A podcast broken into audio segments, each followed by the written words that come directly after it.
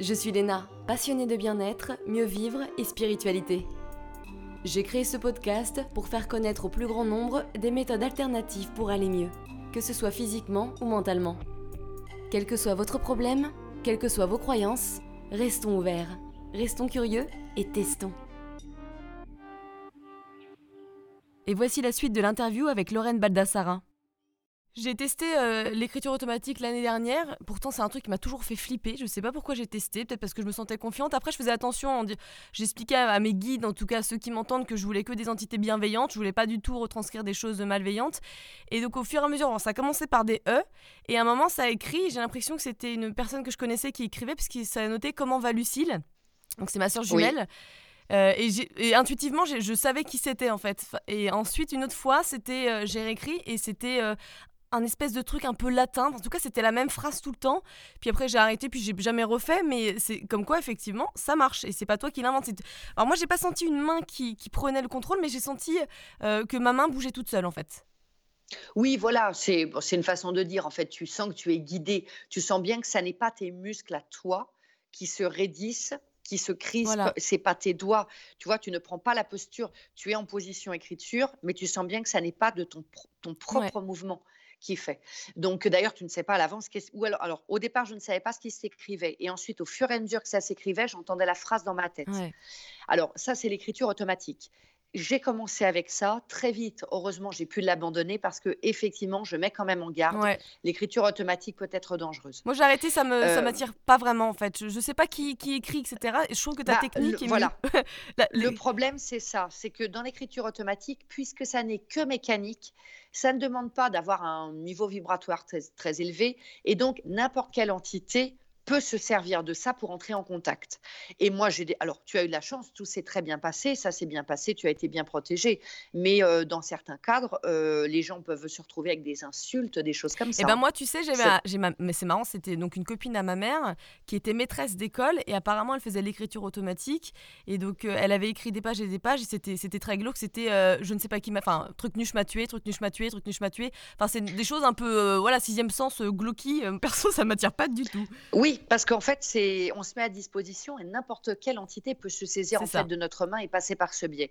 Donc, on ne sait pas sur quoi on va tomber. C'est pour ça que je dis attention à l'écriture automatique. Il faut être extrêmement vigilant. Et donc, très rapidement, heureusement, comme simultanément j'entendais la phrase dans ma tête, j'ai en fait un peu naturellement arrêté l'écriture automatique et j'ai basculé dans ce qu'on appelle l'écriture inspirée. Donc, l'écriture inspirée, ça n'a rien à voir. C'est-à-dire que oui, j'écris mais en fait, ça n'est, en fait, c'est moi qui écris. Ma main n'est pas guidée. C'est simplement qu'en fait, j'entends et j'écris surtout pour pas oublier. Donc c'est ma propre écriture, les mots sont déliés, je prends des notes en fait comme si toi tu es au téléphone avec quelqu'un et que tu prends des notes sur ce qu'elle te dit. Et c'est ce que tu as, en tout cas au départ, c'est ce que tu avais l'impression d'entendre, c'est ça? Bah, en fait, les deux se sont faits, c'est-à-dire j'ai démarré par l'écriture automatique. Quand j'ai réussi à avoir suffisamment de concentration, je me suis aperçue qu'au fur et à mesure que la phrase s'écrivait, je l'entendais dans ma tête. Et donc petit à petit, j'ai lâché l'écriture automatique et je me suis vraiment raccrochée que à la voix. Donc je continue encore maintenant à écrire, mais en fait simplement j'écris pour ne pas oublier. C'est-à-dire par exemple j'ai un consultant qui va me poser euh, une question, je vais lui dire ok je demande, mais on va me dire par exemple oui mais il y a deux ou trois points. Donc, je vais noter sur ma feuille les deux ou trois points. Et comme ça, je donne la réponse globale. De la même manière, quand je fais une médiumnité publique, euh, j'ai une façon un peu particulière de travailler. C'est-à-dire que quand les gens rentrent dans la salle, euh, en fait, il y a des assistants qui, à l'entrée, leur demandent leur prénom dans l'ordre d'entrée. Une fois que le prénom a été inscrit, on m'amène le tableau avec, euh, c'est à chaque fois par vague de 15 personnes, on m'amène le prénom. Moi, je suis à part ou dans une pièce à part. Et quand j'ai la feuille, dans l'ordre d'arrivée avec juste les prénoms, je dis OK, y a-t-il un message pour Pauline, y a-t-il un message pour Hervé? Et on me donne en fait un message directement. Donc je note ce message. Et après, quand la médiumnité va commencer, eh bien je reviens avec mes tableaux de prénoms. Et là, j'appelle les personnes et je leur donne le message que l'on m'a donné avant que ça commence. Ah, j'aimerais bien y assister. Donc voilà, c'est toujours des moments d'échange qui sont très très bien. Donc c'est pour ça qu'il ne faut pas confondre les deux. Hein. Écriture automatique, écriture inspirée. Bien sûr, on peut utiliser les deux, mais tu comprendras donc bien qu'au final, l'écriture hein, automatique est finalement une première marche un peu plus accessible à tout le monde, mais aussi avec les dangers potentiels qu'il y a. L'écriture inspirée, pour le coup, nécessite vraiment d'entendre le message. Est-ce que tu aurais des conseils à donner pour ceux qui préfèrent faire de l'écriture intuitive? Eh bien, il va falloir développer votre oreille intérieure. Donc, il va falloir méditer, il va falloir prier, il va falloir demander à vos guides euh, bah, de, de, vous aider à mieux, à mieux entendre. Mais attention, tout le monde n'entend pas pareil. J'ai par exemple une amie à moi qui fait un long travail depuis très longtemps. Elle, elle n'entend pas. Par contre, elle voit. Hmm. Et elle voit, alors que moi, je ne vois pas mais elle voit à l'extérieur, c'est-à-dire elle a des choses qui se, elle va voir des choses se matérialiser. Euh, donc elle, elle voit, alors que moi, je ne vois pas comme elle. J'ai déjà vu des choses se matérialiser, mais c'est arrivé il y a très longtemps et de façon extrêmement ponctuelle. Ça n'est pas mon, voilà, ça n'est pas ma mmh. faculté première. Donc attention, n'ayez pas d'idées. J'ai envie de dire surtout, n'ayez pas d'idées préconçues de la façon dont les informations sont censées vous parvenir. Peut-être que tout passe déjà, mais parce que vous appelez l'intuition. Parce que l'intuition, c'est quoi? C'est nos guides qui nous parlent en fait. Donc, il ne faut pas avoir d'idées préconçues. Pour d'autres personnes, euh, c'est aussi une catégorie aussi de, médiums dont on parle assez peu. Il y a les médiums aussi euh, artistes, on va dire. C'est-à-dire que ça passe par le dessin ou par la mmh. peinture. Euh, moi, je sais que j'ai un de mes guides avec lequel je ne travaille que de cette manière. Donc c'est assez compliqué, j'en fais pas suffisamment, donc c'est vrai que c'est pas évident, parce qu'il faut que je sache dans ces cas-là où est-ce que je place le fusain, donc il, faut que j'arrive à comprendre où est-ce que je dois le placer sur la feuille, qu'ensuite, donc là pour le coup, effectivement, on est plus sur de l'écriture automatique, sauf que c'est la réalisation en d'un dessin. C'est très beau d'ailleurs, il y a des peintures qui sont magnifiques hein, de gens qui sont médiums, artistes. Ah oui, oui, oui, oui, oui, complètement. Et c'est vraiment complètement guidé. Mais ça demande une grande écoute. Il y en a même qui retranscrivent euh, des, univers, par exemple, de sortie astrale, donc différentes dimensions. Et alors, tu crois ou tu crois pas, mais en tout cas, les peintures sont magnifiques. Il y avait un coco qui faisait ça. Et, euh, c'était super. Tu arrivais dans des univers euh, magiques, quoi. C'était vraiment très, très beau. Les couleurs étaient très vives. C'était super beau. Oui, et puis il y a des personnes qui font aussi des sorties astrales. Hein. Je comprends que pour des gens qui n'en ont pas fait, ce soit un petit peu difficile à comprendre, mais c'est-à-dire des gens qui arrivent vraiment à sortir consciemment de leur corps, la nuit ou pas. Hein d'ailleurs pas nécessairement la nuit, et à finalement à partir dans d'autres dans d'autres dimensions pour être enseigné et donc qui rapporte aussi euh, des éléments de ce type et ça peut passer après par l'écriture d'un livre, ça peut passer par des messages verbaux ou aussi la, la réalisation de certaines peintures ou de certains dessins. Moi c'est comme ça que je me suis ouverte justement à la spiritualité, c'est par des sorties astrales, mais si tu veux la première fois que c'est arrivé c'était un peu bizarre, c'est que euh, je crois que j'ai dit un truc genre euh, j'aimerais que mon mental, j'aimerais que mon âme prenne le dessus de mon mental. Avant de me coucher j'ai dit ça, bon voilà bref, et en fait j'ai commencé à, vibrer à fond, enfin à avoir des fourmillements, des vibrations. J'ai commencé à entendre un bruit d'eau de source. Ensuite, ça a commencé à vibrer, mais comme un avion qui, démarrait. Oui, c'est très typique. C'est là que voilà, tu dis, voilà, le, réacteur de l'avion là qui se met en marche. C'est très typique. Moi, je l'ai par phase. L'amie euh, dont je parlais juste avant euh, a ça aussi, c'est-à-dire elle va se coucher et à un moment donné, tout le, elle sent que tout tremble, tout rentre comme si on était dans le réacteur d'un avion. C'est très, très, très caractéristique. Et oui, oui, là, il se passe quelque chose. Très clairement, c'est que tu te connectes à autre chose. En tout cas, il y a une porte qui s'ouvre. Oui, bah justement par rapport à cette première porte qui, qui, qui s'est ouverte, alors je te dis, moi je croyais pas du tout à ce genre de choses, et en fait à ce moment-là, il y a, y a une, je suis passée dans différentes dimensions, en fait, déjà des trucs très géométriques, avec des couleurs magnifiques, oui. et ça faisait vraiment, je tombe dans des dimensions différentes, et ensuite ça s'est terminé par de la lumière blanche pure, et j'ai sorti mes mains et mes jambes qui étaient attirées vers cette lumière, donc vraiment mon, mon âme qui sortait, et ça c'était la première fois, et après j'ai refait plein d'autres sorties astrales, euh, mais j'ai pas revu ces couleurs et ces trucs-là, mais je me demande, c'est qu'est-ce que c'est que ce, ce truc, parce que finalement c'est une sortie astrale ou pas? Enfin, tu vois, je, ne sais pas ce que c'est. Euh, une sortie astrale, j'en ai jamais. Enfin, en tout cas, j'en ai jamais faite. Ce qui ressemble plus à ce que j'imagine. En fait, c'est difficile parce que j'ai du mal, moi, personnellement, à qualifier à quoi est censé ressembler une sortie astrale. Oui, je parce que je bah me souviens, il y a quelques mois en arrière, m'être vue au pied de mon lit et passer au travers du mur entre ma chambre et la salle à manger. Oui, donc, euh, donc là, c'était clair et net. Hein. Je veux dire, j'ai vraiment vu que mon corps était allongé et que j'étais à l'extérieur. C'est très agréable d'ailleurs euh, de passer dans les, dans les murs et les fenêtres. Moi, j'aime bien faire ça. Mais c'est très spécial en même temps parce que je me souviens de cette espèce d'étonnement, comme de traverser des espèces de coton. Je sais pas, c'était très, très, très, très curieux. Mais après, ça peut être aussi au travers de rêves, c'est-à-dire même si on n'est pas, on n'a pas cette vision de sortir du corps, je pense que de toute façon, on peut aller dans d'autres espaces, y compris quand on n'en a pas le souvenir. Le subconscient, lui, le sait et le travail est fait. Et je pense également que dans, dans, certaines périodes, il y a comme, oui, un petit peu comme des mises à jour en fait qui se font un peu comme de l'informatique. Et pour nous aider, je pense, à développer nos capacités, que dans notre sommeil, quand on est prêt à ça, aussi quand le moment est venu, je pense que les aides spirituelles viennent travailler sur nous, comme pour euh, installer de nouveaux programmes. qui vont nous permettre d'avoir d'autres facultés, de développer les facultés présentes. Et euh, là, ce que tu me décris, hein, cette histoire de moteur de réaction d'avion, euh, la lumière que tu peux voir qui peut être bleue ou qui peut être blanche, voire même en ayant les yeux fermés, avoir la sensation d'avoir de la lumière dans les yeux alors que tu as les yeux fermés et que tu es dans le noir. Les formes géométriques, ça c'est quelque chose de hyper aussi. Les formes géométriques, je ne pourrais pas te dire pourquoi, mais ce que je peux te dire, c'est que ça revient toujours dans les travaux spirituels très très profonds, les formes géométriques. Donc. Euh, ouais. Bah ça c'est vraiment c'était que des formes géométriques mais hyper belles mais hyper euh, hyper compliquées en fait hyper complexes avec toujours des fonds de couleurs magnifiques du rouge pur des roses du orange du c'était magnifique et c'était vraiment je tombe dans ces dimensions là je m'en souviendrai toute ma vie parce que j'étais complètement réveillée et c'est la seule fois où ça me l'a fait après j'ai refait des sorties astrales mais beaucoup plus classiques voilà et je me suis toujours demandé ce que c'était mais en fait, le truc, c'est qu'il il faut bien comprendre, on n'a pas toujours l'explication bah, de ce que c'est, du moment de l'utilité de, cela. Ce qui est certain, c'est que là, il s'est passé quelque chose. Donc, tu auras euh, les, explications en temps et en heure. Et de toute façon, bien sans doute que ça a contribué à ta transformation que tu es en train de faire à l'heure actuelle. Après, euh, le truc, et c'est ça qui est le plus dur, c'est que quand tu fais, par exemple, un super voyage ou un super rêve, tu as toujours envie de refaire la même chose. Or, en fait, ça ne sera jamais deux fois la même chose. Et c'est pour ça que j'ai remarqué souvent, les plus belles expériences, elles arrivent au moment, dans des moments complètement improbables auxquels tu ne t'y attends pas. Dès que tu l'espères, dès que tu l'appelles de tes voeux, dès que tu as un concept sur ce que tu serais censé vivre, en fait, ça ne se, ça ne se produit pas. Et moi, c'est toujours dans les moments où je n'attendais rien que ça se produit. Et l'ami dont je te parle, c'est exactement la même chose.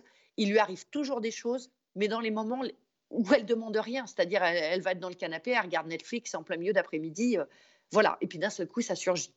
Donc euh, pas d'idée préconçue, ne rien attendre, simplement être dans la disponibilité, dans l'accueil.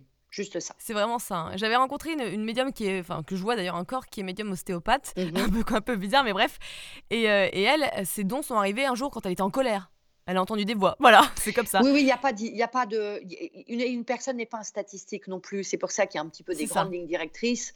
Mais après, il n'y a pas de chemin. Et encore plus, je le dis encore plus pour maintenant, parce que comme je te le disais au tout départ, euh, des personnes qui allaient sans doute mettre beaucoup d'années avant à atteindre un certain niveau et à développer certaines capacités peuvent aujourd'hui le faire beaucoup plus rapidement tout est accéléré.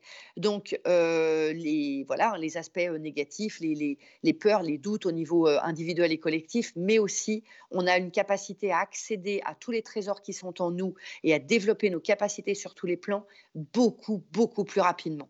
Donc, là où avant il aurait fallu énormément de temps, énormément d'années, on peut aller beaucoup plus vite maintenant dans les étapes. Donc, il faut se servir de ça. Et donc, c'est pour ça que je pense qu'il n'y a pas un chemin. Parce qu'il y a une certitude, c'est qu'il est nécessaire que l'humanité bascule. Pour qu'elle bascule, il faut qu'il y ait de plus en plus de personnes qui s'éveillent d'une manière ou d'une autre à travers le monde. Donc on va offrir, et on offre déjà, le monde spirituel ouvre grand les portes et offre la possibilité au plus grand nombre de, pouvoir s'élever et de pouvoir se reconnecter finalement à son, à son essence et à sa nature profonde. Donc, euh, si on fait le pas, on, a les outils et on sera aidé et guidé. Ouais. Et moi, je me demandais, qu'est-ce que tu dis aux gens qui ne croient pas soit à une vie après la mort, soit à la médiumnité tout court? Bah, moi, ça ne me dérange pas, personnellement. Mais j'ai envie de dire, à mon avis, et de ce que j'ai remarqué, souvent, c'est le problème, c'est souvent un terme de, c'est souvent un problème de terminologie. C'est-à-dire un petit peu comme quand tu parles de Dieu, tu vois ce que je veux dire?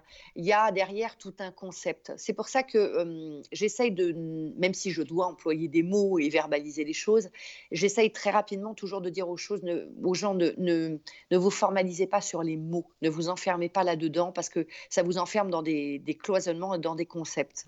de mon point de vue, il n'est pas nécessaire de croire en l'au-delà ou de croire en la médiumnité.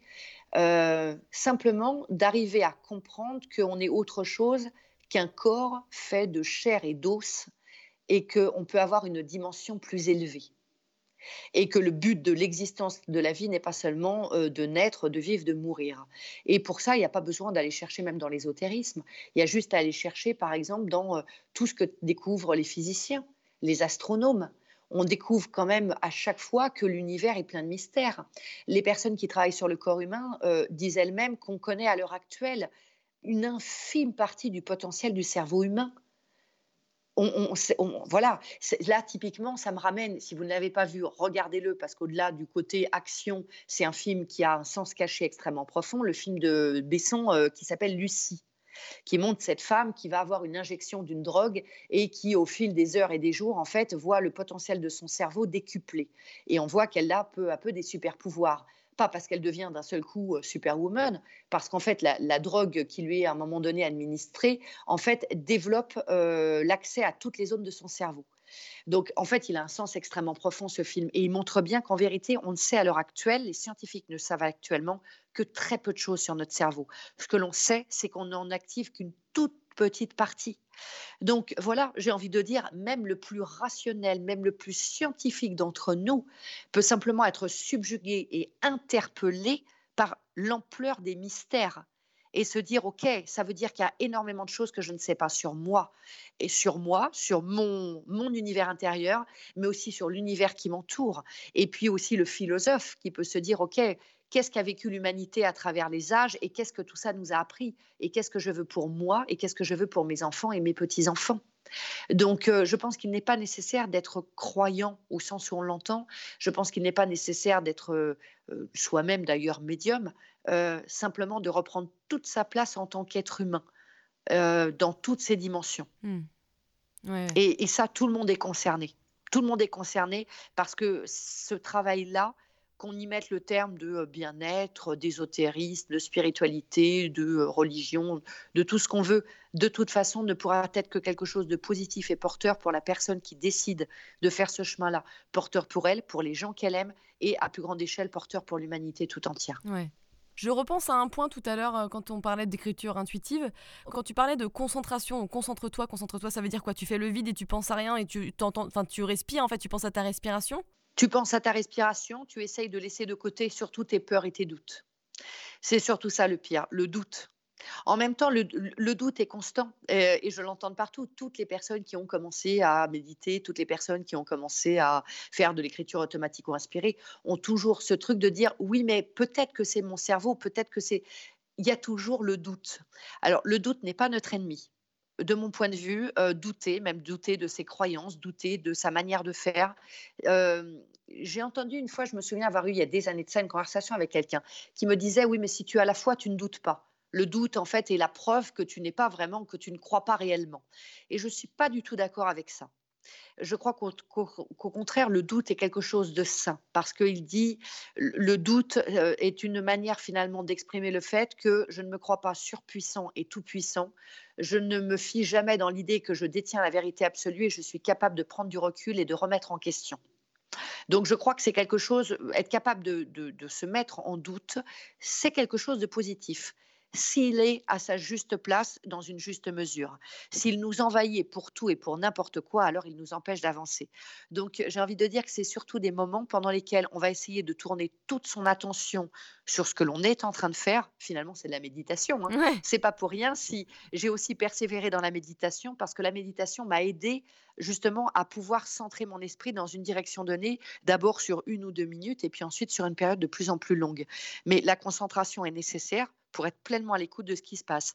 On peut bien penser que si j'essaye de faire par exemple de l'écriture automatique, mais que je pense à autre chose, euh, bah je, voilà, je, la ligne n'est pas disponible. Oui, bien sûr. en fait. Donc, euh, mais c'est quelque chose qui se travaille. On est, il y a des personnes après qui arrivent mieux à se concentrer que d'autres, mais on est tellement agité dans nos vies et puis aussi dans notre tête avec euh, un surmenage. Il y a quand même de plus en plus de gens qui sont en situation de burn-out.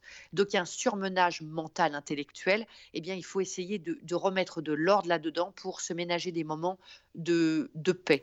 Moi, par exemple, il faut que chacun trouve le sien. Moi, par exemple, dans les moments où je suis beaucoup trop... Euh, surmenée et où il y a trop de choses dans la tête, je sais que j'ai un truc qui marche bien. Je vais des fois sans pour autant chercher à méditer. Mais en fait, je me pose, je me mets une musique, je me, je me cale à un endroit, et en fait, je visualise comme si j'ouvrais un peu dans le décor qui est autour de moi une porte, comme si je l'ouvrais avec un rayon laser. Et j'ouvre cette porte que je me crée donc moi-même dans cette espèce d'espace étriqué dans lequel je me sens. Et cette, cette porte, elle s'ouvre toujours sur le même espace. C'est une très, très, très grande plage et euh, le soir, tard ou le matin au moment du lever du soleil. Mmh. Et voilà, j'y suis déjà. Cet horizon, euh, ah, voilà, cette énorme plage où, vraiment je suis seule, où je sens l'air qui est doux, je vois ce soleil qui est rose orangé, je sens le, va-et-vient de l'eau et où je peux respirer parce que j'ai une vision large devant moi et, je n'ai pas d'obstacle. Et cette simple image me fait vraiment, me transporte vraiment dans une autre, dans un autre univers. Et parfois d'ailleurs sur cette plage, je retrouve mes guides. Et là, ça me permet de retrouver cet oxygène, de plus me sentir comme ça enfermée. C'est quelque chose qui pour moi fonctionne bien. Et dans les moments même du quotidien où je vais me sentir complètement étouffée, j'ouvre, je ferme les yeux, hop, j'ouvre au laser cette porte dans le mur je pousse cette porte et derrière, j'accède à cette plage. Bon, voilà, ça s'est présenté un peu comme ça. Il faut que chacun d'entre nous trouve euh, son image, sa façon. Est-ce que ça va être se visualiser dans une belle bulle de lumière? Est-ce que ça va être se visualiser dans une belle forêt? Euh, Est-ce que ça va être de visualiser son cœur et de se concentrer sur sa respiration? On va être toujours plus sensible à une chose qu'une autre. Ça va être peut-être une odeur. Peut-être que ça va être ça, ça fonctionne aussi très très bien, euh, de prendre par exemple comme une huile essentielle. Euh, vous avez, je ne sais plus, une huile essentielle, par exemple à base de rose, mmh euh, qui renvoie aussi souvent à la Vierge Marie d'ailleurs. eh bien, vous mettez une petite goutte, vous fermez les yeux et vous prenez quelques inspirations en vraiment en guidant l'odeur pour qu'elle pénètre chacune, mmh. vraiment chacun de vos poumons jusqu'à la moindre bronchiole. Ouais, c'est marrant. Ça peut être également très apaisant. Donc, on a des outils, mais il faut jouer un peu les enquêteurs au départ et voir, OK, avec ma personnalité, mes sensibilités, qu'est-ce qui va pouvoir marcher le mieux pour moi? Et il faut tester. Ouais moi, c'est ce que j'explique à mes proches souvent. Euh, on parle de méditation et de la durée. Moi, je leur dis, bah, souvent, il me faut une demi-heure de méditation pour pouvoir enfin commencer la méditation. Oui. parce, que, parce que mon mental, il rumine beaucoup. Moi, je suis quelqu'un qui, est très, euh, qui a beaucoup de pensées à la minute. Hein. ça se voit dans, mon, dans la manière dont je parle, d'ailleurs. Et euh, du, coup, je me pose et pendant une demi-heure, je, mes pensées reviennent, je les jarte, entre guillemets. Ensuite, ça commence à s'arrêter. Je commence à vibrer, à sentir mes vibrations. Et souvent, c'est au bout d'une demi-heure. Et là, la séance devient, devient importante et peut commencer. Mmh. Après, toi, dans ton cas, Léna, je pense qu'il y a aussi quelque chose aussi qui explique ça. C'est que je pense, à moins que tu aies déjà fait peut-être les, tests pour ça, mais moi, je pense que tu es au potentiel. C'est quoi au potentiel? Au potentiel intellectuel. Euh, au potentiel intellectuel, c'est ce qu'on appelle euh, généralement des zèbres. Ben, euh, concrètement, c'est ce qu'on appelait avant les surdoués. Alors non, j'ai jamais fait de test. Voilà, mais je pense que tu vois, si un jour tu es attiré par ça, n'hésite euh, pas, euh, hésite pas. Tu as, il y, a un livre qui est très très bien fait. Euh, je sais, je t'enverrai les références. Avec plaisir. Qui est très très bien fait là-dessus, mais je pense qu'il y a ça et ça te permettra aussi de comprendre aussi tes mécanismes psychologiques. Mm. Mais je pense tout simplement que tu as au potentiel intellectuel, ce qui peut expliquer un certain fonctionnement, une certaine tournure d'esprit, un certain fonctionnement de ta pensée, une certaine construction mentale qui est un peu différente des neurotypiques mais qui accentue du coup certaines choses. En tout cas, ce que je sais, c'est que je suis beaucoup plus intelligente émotionnellement que classiquement, si je peux me permettre de dire des choses comme ça. Et oui, mais ça se retrouve euh, chez pas tous, mais ça se retrouve chez beaucoup de hauts potentiels. D'accord, intéressant. Donc c'est quelque chose que euh, tu verras aussi sur mon site internet, j'ai écrit là-dessus, puisque moi-même je suis au potentiel intellectuel. Euh, j'ai écrit un article là-dessus, justement, Zèbre, qui ah. s'appelle Zèbre, euh, sur mon parcours, justement, là-dessus, le parcours qui s'est passé pour pouvoir faire les diagnostics, etc., les tests et autres, et ce que ça m'a apporté. Donc, c'est intéressant et ça va souvent avec une très grande intelligence émotionnelle qui va être plus développée qu'un souvent beaucoup plus développé qu'un neurotypique. Ah ça oui, ça pour le coup, moi et ma soeur, on sait qu'au niveau émotionnel, on est bien, là, on ressent tout. Mais très bien, call me madame. voilà, donc euh, n'hésite pas à chercher de, ce côté-là. Et tu sais qu'il est 11h11 au moment où tu le dis, d'ailleurs, ça me fait rire. Mais bref, euh, je me demandais, toi, il me semble que tu es célibataire, donc je ne sais pas si tu as eu des relations auparavant, mais est-ce que, si c'est le cas, comment cette personne a réagi quand tu lui as dit que tu étais médium? Ah, ça, il faut dire, soyons honnêtes, j'en parlais avec un, avec un, copain il n'y a pas très très longtemps. Euh, comment dirais-je, j'ai pas forcément le meilleur profil pour rencontrer. non, c'est vrai que c'est assez, c'est assez compliqué, mais c'est vrai que c'est compliqué. J'ai eu bien sûr des, oui, oui, des relations. J'ai été mariée plusieurs fois, et puis voilà, j'ai eu de, de bah voilà, j'ai une vie de femme, hein, parce que je suis quand même dans un corps, je suis incorporée, et bien entendu, cette dimension-là est aussi essentielle. Mais euh, on va dire que plus que le métier à proprement parler, c'est tout ce que ça inclut. Euh, c'est euh, mes, mes, croyances, c'est mon mode de vie, c'est euh, mon hypersensibilité. Tout ça crée, comment dirais-je tout ça fait que j'ai une vision qui est quand même du monde, de, de moi-même et des réactions qui vont être un petit peu différentes de, de, la majorité des gens et qui fait que parfois ça peut être mal compris. Et il est toujours difficile de, s'adapter. Donc, en tout cas, voilà, le fait est qu'aujourd'hui, je n'ai pas encore rencontré la, personne qui pouvait m'accompagner sur ce chemin. Donc, c'est vrai que jusqu'à ce que je bascule, j'ai eu des relations longues, mais depuis que je me suis vraiment dédiée à mon nouveau métier, il y a à peu près huit ans de ça, je n'ai pas encore... trouvé ta petite perle. voilà, exactement. Je n'ai pas encore trouvé quelqu'un avec qui ça pouvait durer, en, tout cas dans le temps. Et il faut dire aussi que moi-même, hein, je me suis fait une parenthèse là de plusieurs années où j'ai vraiment décidé de me retrouver seule. Ben voilà, c'est ce que j'allais dire. C'est que tu t'es formée en plus. Oui. Oui, oui, oui. Et puis j'ai vraiment eu besoin de me retrouver mmh. seule face à moi-même pour aussi résoudre aussi mes propres blessures. Parce que bien sûr, euh, il ne faut pas croire qu'un médium a toutes les réponses pour lui et donc que la vie est plus douce. Bien au contraire on a aussi euh, notre propre incarnation, nos propres blessures, nos propres incompréhensions. Et donc, on a aussi bah, nos problèmes à régler. Hein, psychologiques, émotionnels, les blessures de l'enfance, etc. Donc, j'ai vraiment fait le choix euh, de me dédier pleinement à ça, à ce travail-là, à me sentir pleinement bien avec moi-même. Et après, quand je serai complètement bien avec moi-même, et ça y est, là maintenant j'ai terminé ce travail-là depuis quelques temps, à pouvoir euh, réaccueillir quelqu'un. Mais euh, il ne s'agit pas de faire du remplissage. Je n'ai pas la peur de mm. la solitude. Donc euh, mon cœur est disponible, mais il est certain que je ne peux pas accueillir n'importe qui dans ma vie parce qu'il faut nécessairement que sans pour autant que la personne me ressemble, il faut en tout cas qu'elle puisse comprendre un minimum et respecter ce que je suis parce que ça n'est pas un métier euh, voilà, euh, comme un métier que l'on fait du lundi au vendredi de 8h à 18h. C'est moi, ça fait partie intégrante de ce que je suis. Bien sûr, bah ouais.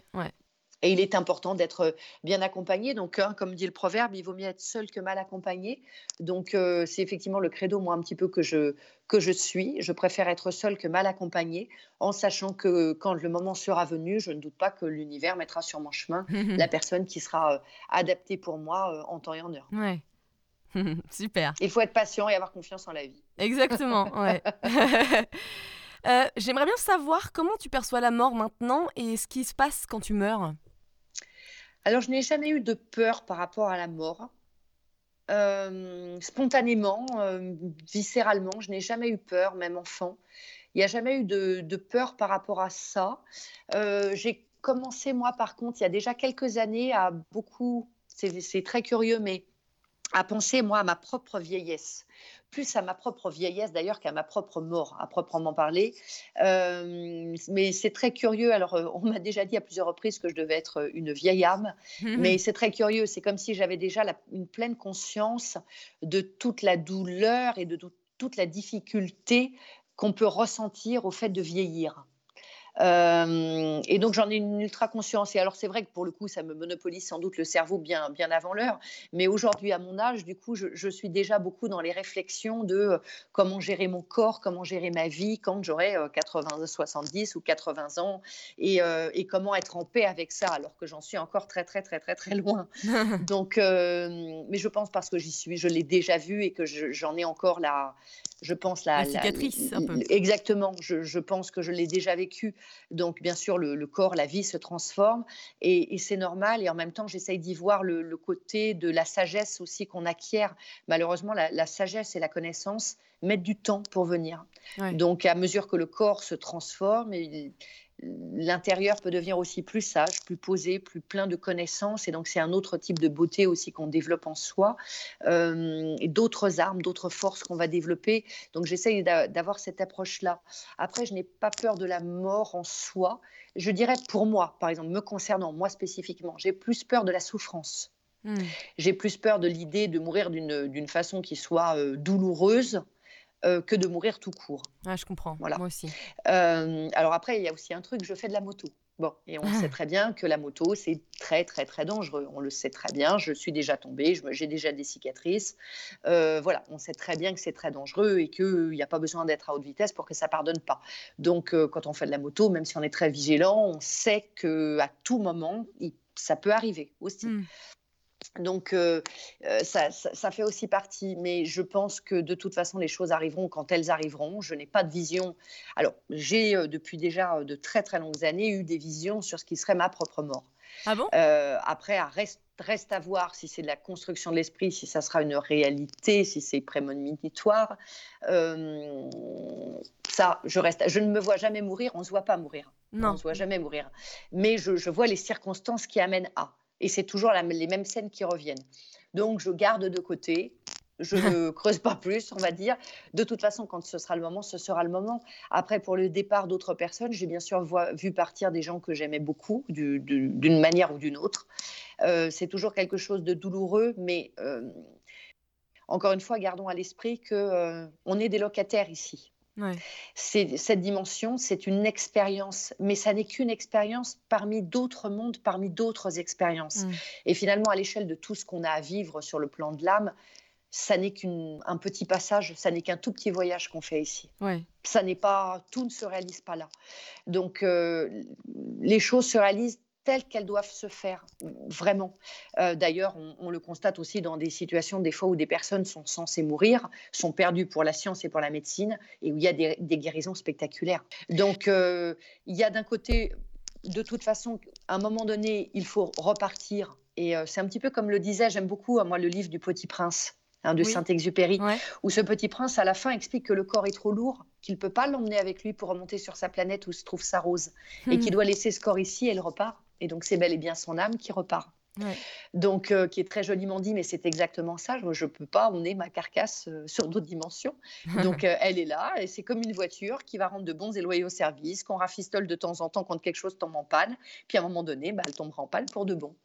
Voilà, ça, ça fait partie du, du- du cheminement, et il faut le voir. C'est pour ça que je, je dis souvent aux personnes, je comprends qu'on puisse avoir envie d'avoir des nouvelles de ces défunts, mais surtout, pour votre bien et pour le leur, ne cherchez pas à les retenir.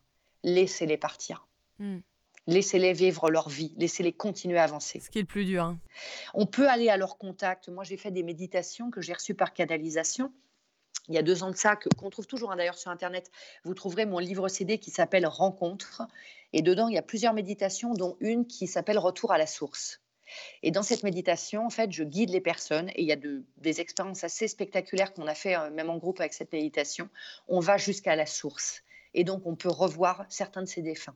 Mm. Mais c'est un temps donné, ça dure que quelques minutes parce qu'on ne doit pas y rester, on doit repartir. Mais il peut y avoir donc des contacts, bien sûr, mais restons clairs sur le fait que il y a un temps pour chaque chose et qu'on fait le temps ici que l'on doit faire et ensuite on doit agir sur d'autres plans. Donc, euh, et on a d'autres missions à accomplir. Tant qu'on est là, on a un travail à faire, on a une mission à accomplir, on a une vie à vivre et cette vie doit être équilibrée entre la vie matérielle, corporelle et la vie spirituelle.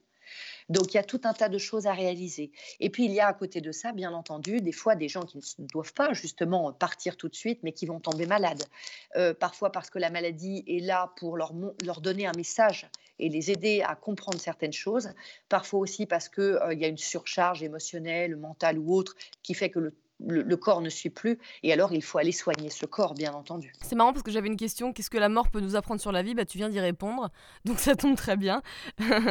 Pour moi, il n'y a pas, en fait, quand tu m'as dit, si je devais tout résumer, quand tu m'as dit, euh, tu vois, et la mort, en fait, j'ai envie de te dire, il faudrait-il déjà que je croie en la mort? Pour moi, pour moi, en fait, la mort n'existe pas. C'est un passage. trans- C'est un passage et c'est une transformation de notre condition de vie. Mais ça n'est pas parce que euh, il n'y a plus d'enveloppe corporelle qu'il n'y a plus de vie et qu'il n'y a plus de conscience. Ouais. Donc, euh, pour moi, si on me disait la question, est-ce que vous croyez en la mort Moi, je dirais, mais moi, je, pour moi, il n'y a pas de mort, en fait. Pour moi, ce qu'on appelle l'au-delà, ce serait la seconde vie, l'après-vie, l'autre vie, la continuité de la vie. Mais, mais la mort n'existe pas. C'est effectivement un. Ça pourrait être comme une forme de rite de passage qui amène vers autre chose. Ouais. Donc toi, tu crois aux vies antérieures? Oui, moi je crois effectivement aux vies antérieures. Euh, je crois, euh, j'ai fait des recherches moi sur les miennes et j'ai mieux compris pourquoi j'avais euh, certains attraits pour certains pays ou pour certaines langues pour lesquelles pourtant j'ai pas, il n'y a rien qui justifie dans mon éducation ou dans mon contexte familial ou amical que j'ai, euh, que je sois touchée par certains événements qui ont pu se produire à d'autres époques dans certains pays. Il Ouais. n'y a pas d'explication rationnelle. Et donc, en faisant des recherches, j'ai pu justement remonter un petit peu le fil, en tout cas sur les, les dernières incarnations que j'ai pu avoir. Et c'est très instructif. Mais euh, bien entendu, parce qu'à chaque fois, finalement, à l'échelle un petit peu de, de la vie, avec un grand V, euh, une vie humaine, c'est c'est le temps d'un battement de cils. C'est extrêmement court. Et comme il est si difficile de se connecter à son âme, à son essence, et euh, bah, d'atteindre finalement, de réaliser pleinement ses missions de vie, eh bien parfois il faut y revenir à plusieurs reprises. Et on grandit à chaque fois et on s'y reprend. Donc, je pense que hum, il faut pas le voir comme. Euh, je ne le vois pas, moi, comme une roue de souffrance, hein, comme cette roue du samsara que, décrivent les, les, Tibétains, où à un moment donné, on peut se libérer. Je ne le vois pas forcément comme une roue de souffrance, si ce n'est qu'en effet, la condition humaine nous amène souvent à la souffrance. Mm. Mais je ne le vois pas comme une forme de punition. Sans doute que l'âme a besoin de se nourrir et qu'à un moment donné, quand elle s'est nourrie suffisamment et qu'elle a apporté aussi ce qu'elle devait apporter, alors elle peut travailler d'une autre manière sans passer par, par l'incorporation, sans passer par la matérialisation du corps et une vie purement terrestre. Et c'est ce que j'avais vu, c'est que la Terre était une. Quand on était réincarné sur la Terre, c'était une vie un peu compliquée. Enfin, c'est-à-dire que la Terre est une expérience un peu compliquée, mais en même temps, on apprend plein de choses. Oui, parce que c'est effectivement. Quand tu dis ça, ça me rappelle un message que j'avais reçu par canalisation. On m'expliquait bien qu'il y avait d'autres il a d'autres lieux habités, hein, d'autres planètes, d'autres lieux habités, euh, mais qu'en fait, effectivement, la Terre a la particularité quand même, on est dans une énergie qui est particulièrement lourde. Voilà. Donc, on apprend énormément et on évolue énormément en osant faire cette expérience. Parce qu'il y a aussi beaucoup d'âmes qui rebouchent chemin et qui disent non, finalement, c'est trop dur. Tu m'étonnes Ce qui peut expliquer hein, d'ailleurs hein, le fait de, certains enfants qui vont naître, euh, enfin, qui, qui, vont décéder très jeunes ou de certaines personnes qui vont être, qui vont. Non, non, c'est trop pourri, je me casse. Voilà, oui, ou qui vont partir très très tôt, qui vont partir très très tôt, ou des fois euh, poser euh, un acte hein, sur eux pour euh, repartir bien avant parce que tout ça est trop dur et qu'ils n'arrivent pas à le gérer et on ne se rend pas compte. Et moi, je sais que j'ai fait l'expérience une fois, il y a deux ans, par une, médecine en fait chamanique, de, faire un, un voyage. Et ça a duré à la fois très peu de temps et en même temps, ça a semblé durer une éternité où je me suis sentie décorporée de l'autre côté. Mmh. c'est-à-dire comme une âme décorporée qui observe la Terre. Mmh. Ça a été très très bref cette sensation et en même temps quelque chose de tellement poignant que ça a tout rempli.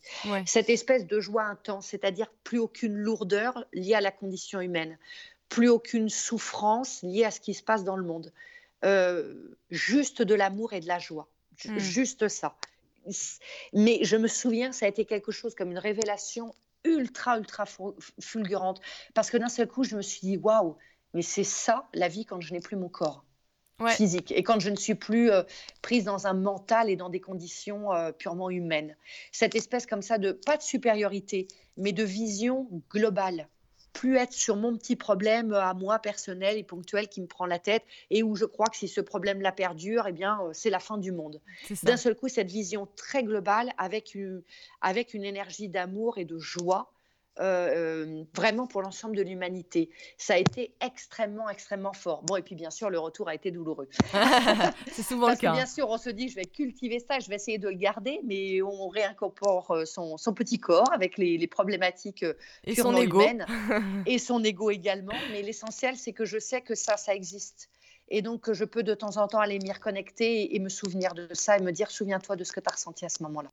Ouais, je comprends au niveau de la lourdeur parce que quand je faisais justement des sorties astrales, là ça fait un bail que j'en ai pas fait, et ben il y a toute cette légèreté. T'as plus le corps, en plus moi j'avais des douleurs partout donc j'avais plus de douleur, tu peux faire ce que tu veux, Woup, tu roules, tu boules, c'est génial. Et, euh, et c'est vrai que c'est hyper agréable et que tu te rends compte de, de la lourdeur qu'est le corps humain en fait. Oui, et puis, oui, oui d'être enfermé dans, dans, notre tête, dans notre corps. Euh, donc, euh, on a tout un tas de pratiques qui peuvent nous, nous permettre de, non pas de, attention, il ne s'agit pas de renier notre condition humaine, parce que si on est là, c'est pour la vivre. Donc il, faut jouer le jeu, c'est important, mais euh, de pouvoir aussi basculer et contrebalancer avec cette vie purement spirituelle. Même dans notre corps, même avec euh, ce conditionnement-là, on peut accéder à quelque chose d'autre et venir apporter de la légèreté euh, mais pour ça, il faut aller se brancher à la source. Hmm. Et elle, elle va nous donner de la force et elle, elle va nous, nous donner cette vision beaucoup plus globale des choses. Et quand d'un seul coup, en fait, on a un regard sur les événements beaucoup plus haut, et eh bien d'un seul coup, on dédramatise. Parce qu'on a une vision, on prend de la hauteur sur les choses. Ouais, ouais. Et donc, en même temps, ça nous permet d'être beaucoup plus sages dans nos décisions et beaucoup plus efficaces. Ouais, c'est clair. Et c'est vrai qu'on apprend aussi beaucoup de choses par des événements qui nous paraissent difficiles. Oui. Donc c'est là, c'est justement la sagesse. Hein. On peut avoir de la sagesse un peu plus tôt quand on a des événements difficiles d'ailleurs. Pour qu'il y, ait le jour, il faut qu'il y ait la nuit.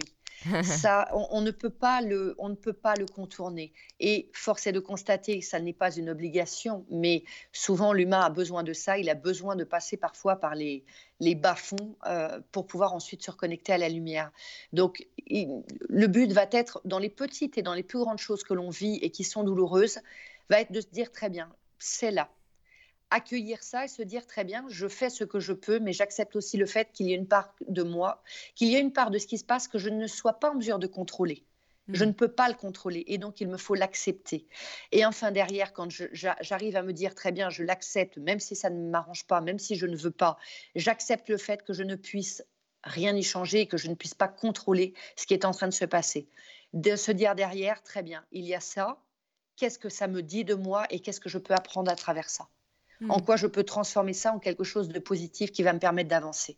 Parce que de toute chose, absolument toute, la plus douloureuse qui soit, la plus petite ou la plus immense, on peut tirer vraiment des leçons et on peut tirer la, force, l'énergie de, de faire quelque chose de positif derrière. Et on peut le transformer. Ouais, c'est vrai.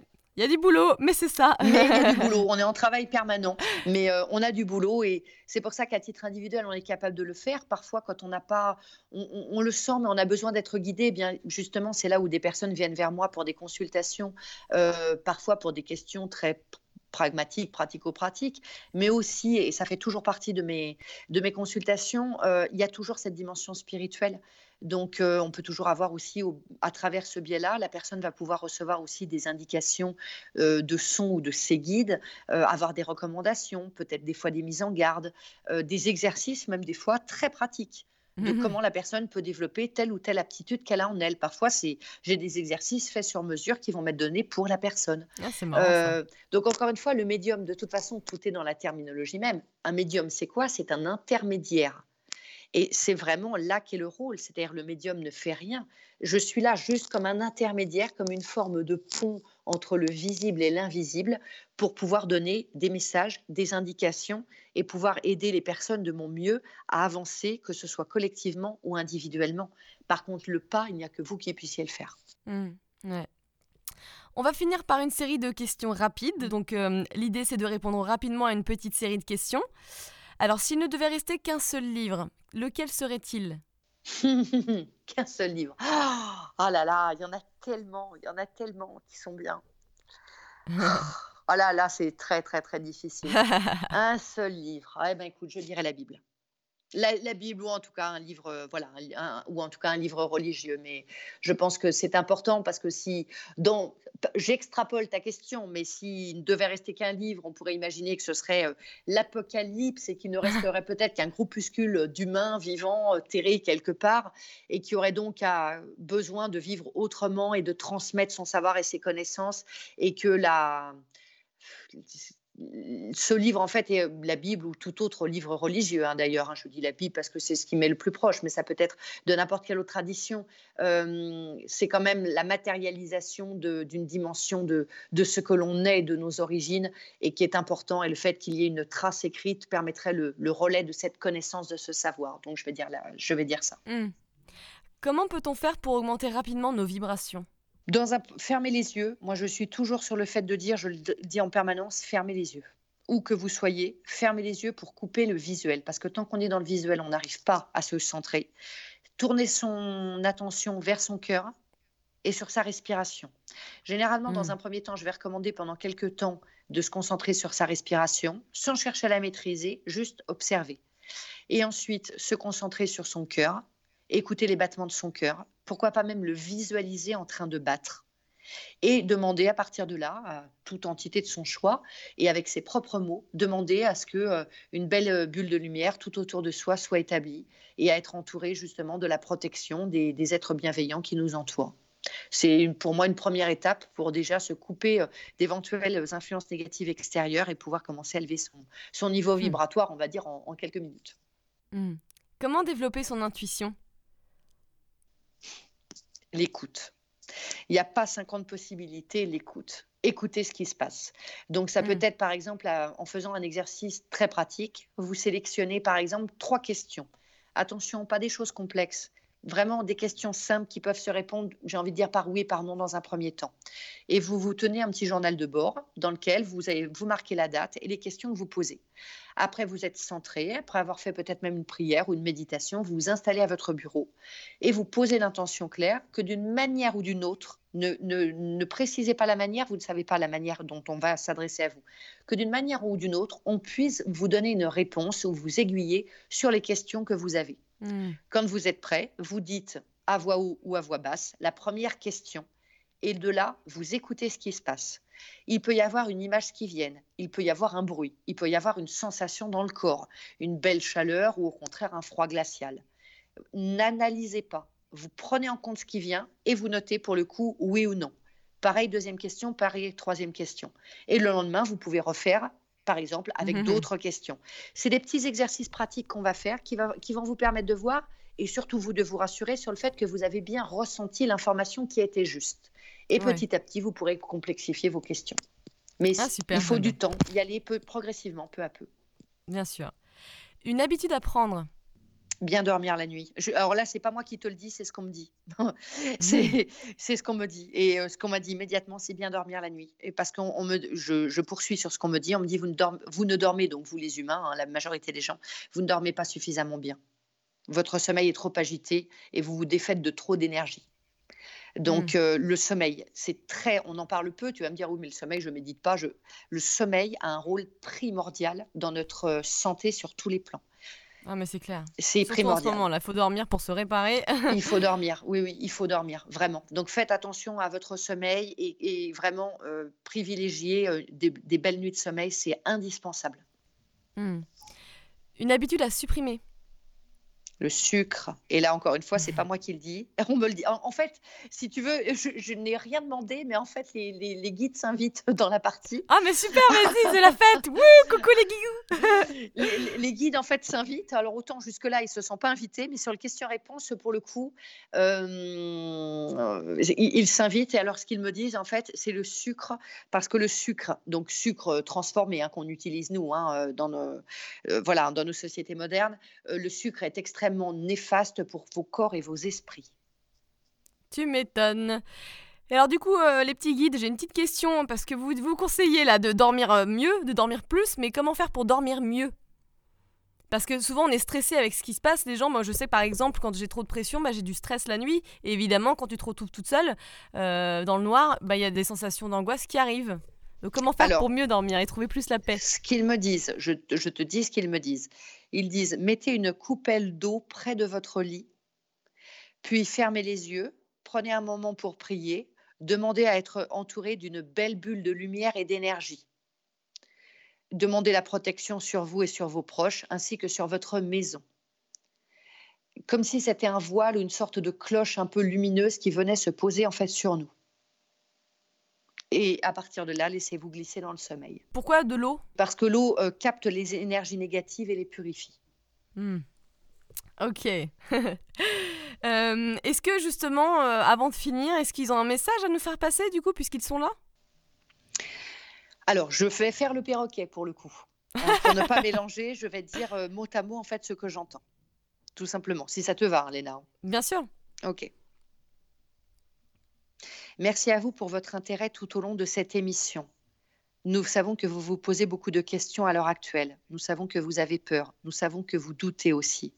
Mais vous ne devez pas douter de votre nature profonde. Elle est belle et pure, par nature, par essence. Reconnectez-vous à ce que vous êtes en réalité. Reprenez votre place pleine et entière.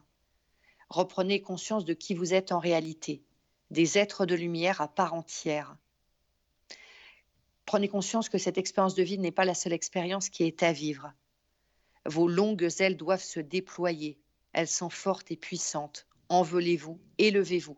Nous sommes là pour vous guider et vous accompagner. Appelez-nous et nous serons là. Nous sommes proches de vous, nous sommes près de vous. Nous sommes prêts à vous aider à chaque minute, à chaque seconde de votre vie. Appelez-nous et, nous viendrons. Nous vous embrassons. Poutou poutou Et je vois qu'en fait, le, guide en fait se prend. Alors, c'est évidemment euh, radiophoniquement, c'est pas évident, mais en fait, je vois qu'il se serre les deux mains et tu sais, il les serre et les agisse devant lui, genre allez, confiance et solidarité, quoi. C'est Ouais. un peu dans cet état d'esprit-là. Merci Voilà. beaucoup. Euh, pour finir, où est-ce qu'on peut te trouver? Alors, où est-ce qu'on peut me trouver? Bah, Déjà sur Internet. Sur mon site internet, sur lequel vous allez retrouver eh bien, une multitude d'informations, hein, lorraine-baldassara.com, où vous allez retrouver bah, mon agenda, vous allez retrouver euh, euh, un tas d'articles que j'ai écrits, mes prestations et autres. Après, euh, pour les consultations, justement en voyance, tu disais tout à l'heure, effectivement, voyance, moi j'appelle ça voyance spirituelle. Mhm. Parce que, par exemple, si vous voulez consulter quelqu'un pour des questions extrêmement pratiques, par exemple, je ne sais pas, est-ce que ma voiture va tomber en panne Euh, Est-ce qu'un tel va m'appeler Vous voyez, des choses comme ça qui sont quelque part trop terre à terre, c'est pas ce que je préfère faire, pour être complètement sincère. Mhm. Pour moi, chaque consultation doit avoir vraiment doit pas seulement vous, vous guider là dans l'immédiat, mais doit être vraiment une vraie réflexion pour vous et vous faire avancer sur votre chemin de vie aussi, avec une dimension spirituelle. Donc c'est pour ça que j'appelle ça plutôt de la voyance spirituelle ou de la guidance spirituelle, parce que ça vise à aller euh, quand même plus loin. euh, que euh, répondre simplement à des questions pratico-pratiques. Il y a un vrai travail. On pourrait le voir aussi comme quelque chose finalement qui tient du développement personnel quelque part. Oui, c'est ça, euh, ouais. Mhm. tu, tu vois, cette dimension, pour moi, elle est très importante. Euh, et c'est ma façon de travailler, c'est comme ça que j'aime travailler. Et pour ça, je travaille donc par téléphone, puisque je travaille avec la voix. Ouais. Donc euh, pour ça, il suffit juste de se rendre sur mon site internet dans la rubrique voyance par téléphone. Vous aurez une petite vidéo, il y a toutes les explications justement sur ma manière de travailler, sur les différents types de consultations que je propose. Alors juste patience, euh, vous verrez que parfois, il n'y a pas de possibilité de réserver de consultation et qu'il est indiqué que le planning est complet. Donc, il faut simplement, moi, je vous invite à le faire, vous abonner à ma newsletter, mais aussi à ma page Facebook. Et comme ça, dès qu'il y aura de l'actualité dès que le planning est réouvert, vous serez tout de suite euh, informé. Et puis ensuite, je propose également des formations, des stages autour du Reiki, autour de la lithothérapie, autour aussi des bols, euh, de la sonothérapie et notamment des bols tibétains. Et pour tout ça, eh bien, ça se passe à Toulouse. Et puis, vous pouvez aussi me suivre à la radio, puisque je suis aussi à la radio sur euh, la radio Pyrénées FM alors qui émet dans le Grand Sud-Ouest, mais que vous pouvez aussi suivre sur Internet, euh, sur laquelle j'anime bien sûr chaque semaine une émission de voyance, donc où vous pouvez poser vos questions gratuitement à l'antenne, mais aussi une émission qui s'appelle Motiver, où là je vais en fait à la... Je fais une petite interview chaque semaine euh, des entrepreneurs de notre région, et bien pour voir comment ils se débrouillent et comment euh, ils vivent euh, professionnellement un peu la situation euh, face euh, aux difficultés liées au Covid. Ouais, tu m'étonnes. Donc euh, voilà, plein de manières de me retrouver sur, euh, sur les réseaux, à la radio, euh, en présentiel. Donc euh, eh bien écoutez, ça sera en tout cas avec grand plaisir. euh, si euh, vous venez à ma rencontre, j'aurai grand plaisir à échanger avec vous. Merci Lorraine. Eh ben, merci à toi Léna, merci beaucoup aux éditeurs et j'espère que tout ce que nous avons pu dire eh bien, euh, va venir nourrir le cœur et l'esprit euh, des auditeurs. merci à toi. Merci.